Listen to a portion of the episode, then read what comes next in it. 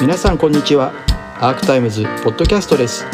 今起こっているさまざまなニュースの深い部分について専門的な知識をお持ちのゲストを迎えして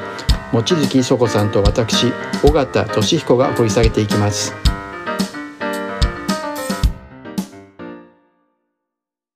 今回のお話で一番コロナで見て大きいのは初めてですね我々生物の進化をですね試験管の中じゃなくてリアルなワールドで見てるんですよね。コロナがどういうふうに変わるかっていうのをリアルタイムで見ている。そうするとコロナは8回の波が来ていますが第一の武漢型から、まあ、欧米型東京埼玉型って言われるような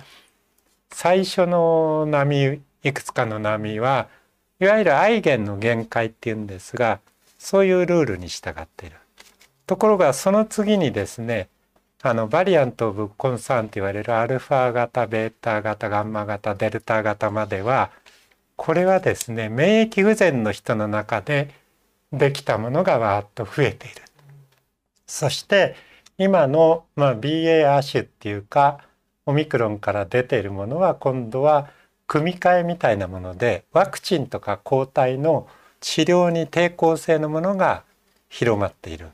ですからウイルスの進化のメカニズムが変わってんですね。それによって対応も変えなくちゃいけないしだから2類だ5類だとか言ってんのが変わってる相手に同じものを当てはめてるからすっかり時代遅れになってしまってる。それで今の日本で驚くべきことにですね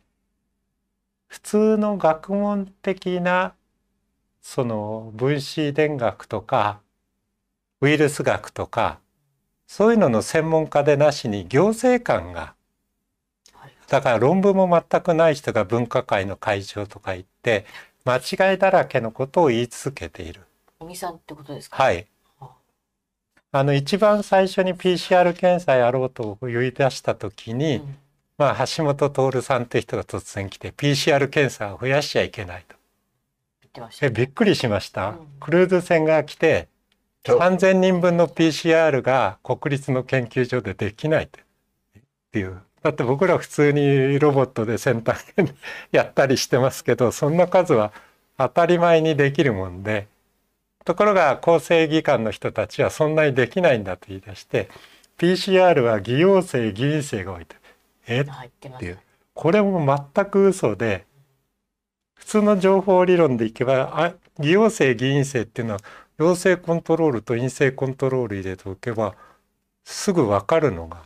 当たり前なんで PCR の検査って我々いっぱい普段からやってますからところがそれに乗っかって迎合するように橋本さんみたいな人が全くの嘘のことを、ね、ところがびっくりしたことに私もアメリカで見てて非常に驚いたんですけど、はい、当時アメリカに住んでたので、PCR 検査しない方がいいって言ったのは多分日本だけで、はい、その理由も、はい、なんか非常にまあ単純化するとこの時はまあヤフーのバズフィードなんかがすごく書いてたんですけど、ここにも出したんですけれども要は PCR 検査をして陽性がたくさん分かっちゃうと人がたくさん病院に押しかけて医療崩壊するからダメだってそういうちょっとおかしな論を言っててなおかつ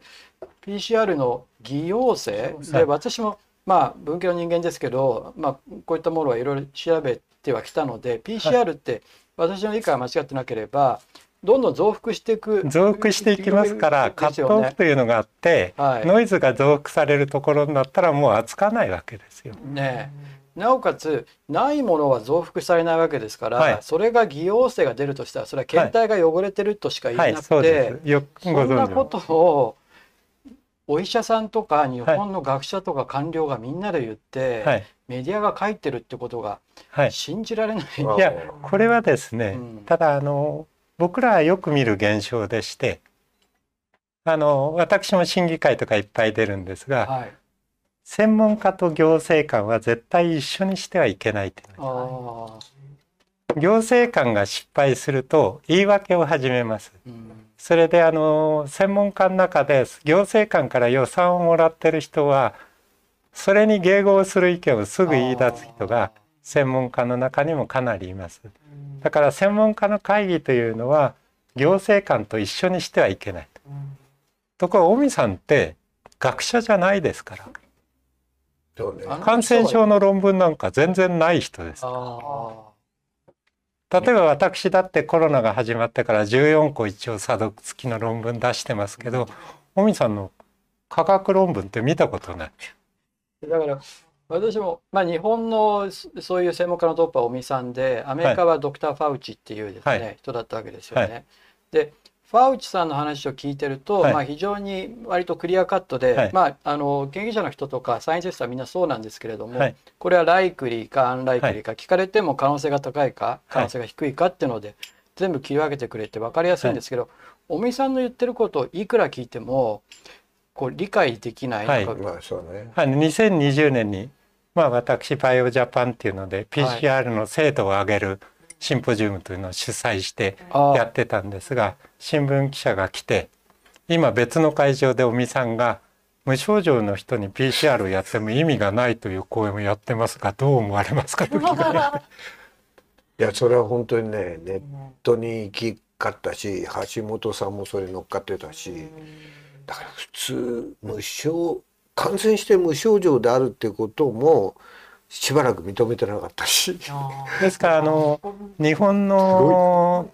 先端産業の衰退というのは非常にここと結びついている。ですからあのなんで先端的な産業とか科学技術で専門家の議論が大事かというと先ほども金子さんもおっしゃってたけど最初の新しい理論なり結論というのは少数意見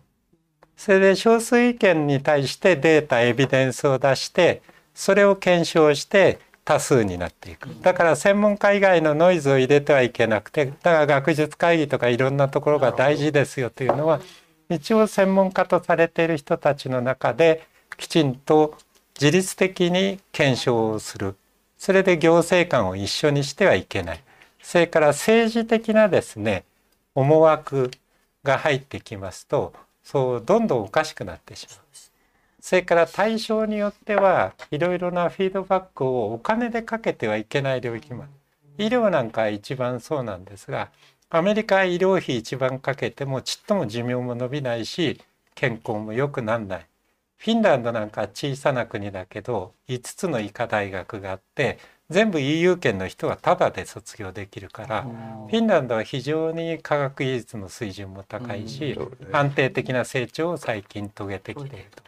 そうすると医療で一番フィードバックやなんかの話をすると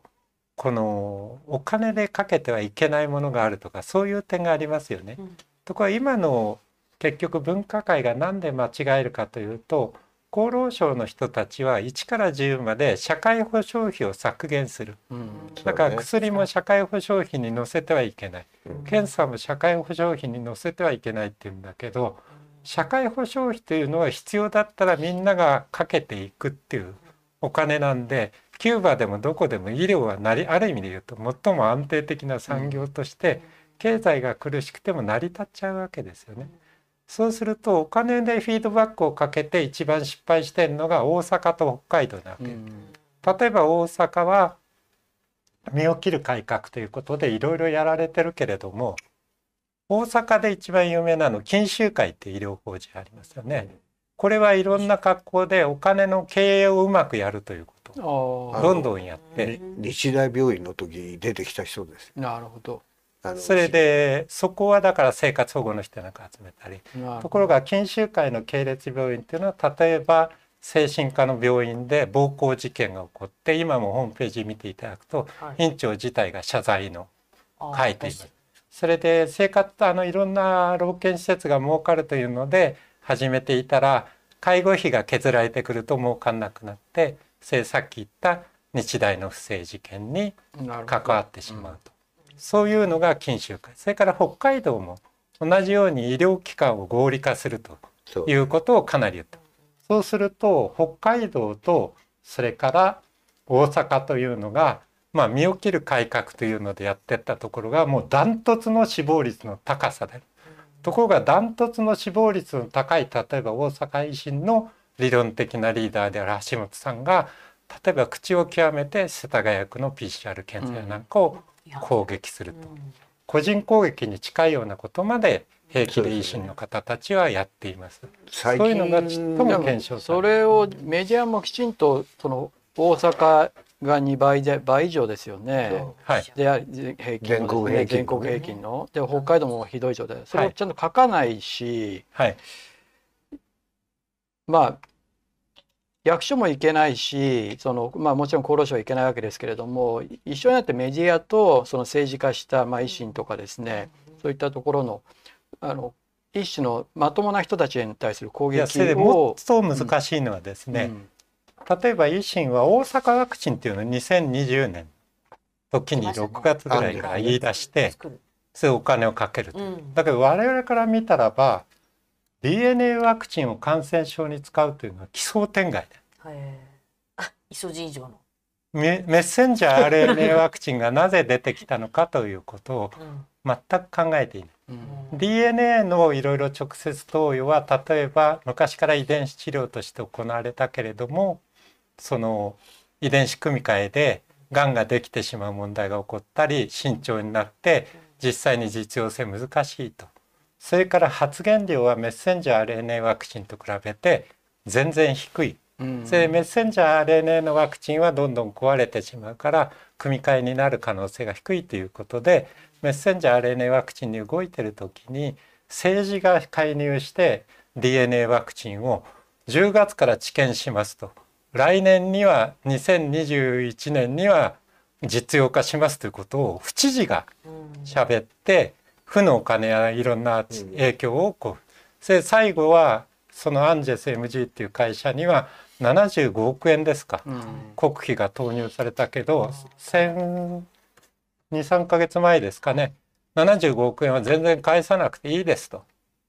いうふうなことを公然と言われているというふうに国も大阪もそういう事態になっている。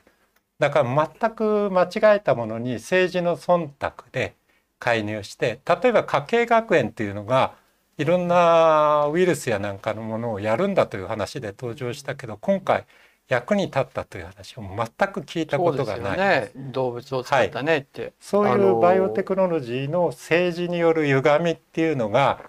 日本のですから一つは官僚のおかしな対応もう一つは政治への忖度こういうもので先端産業が成り立たなくなっているということを非常に心配しています。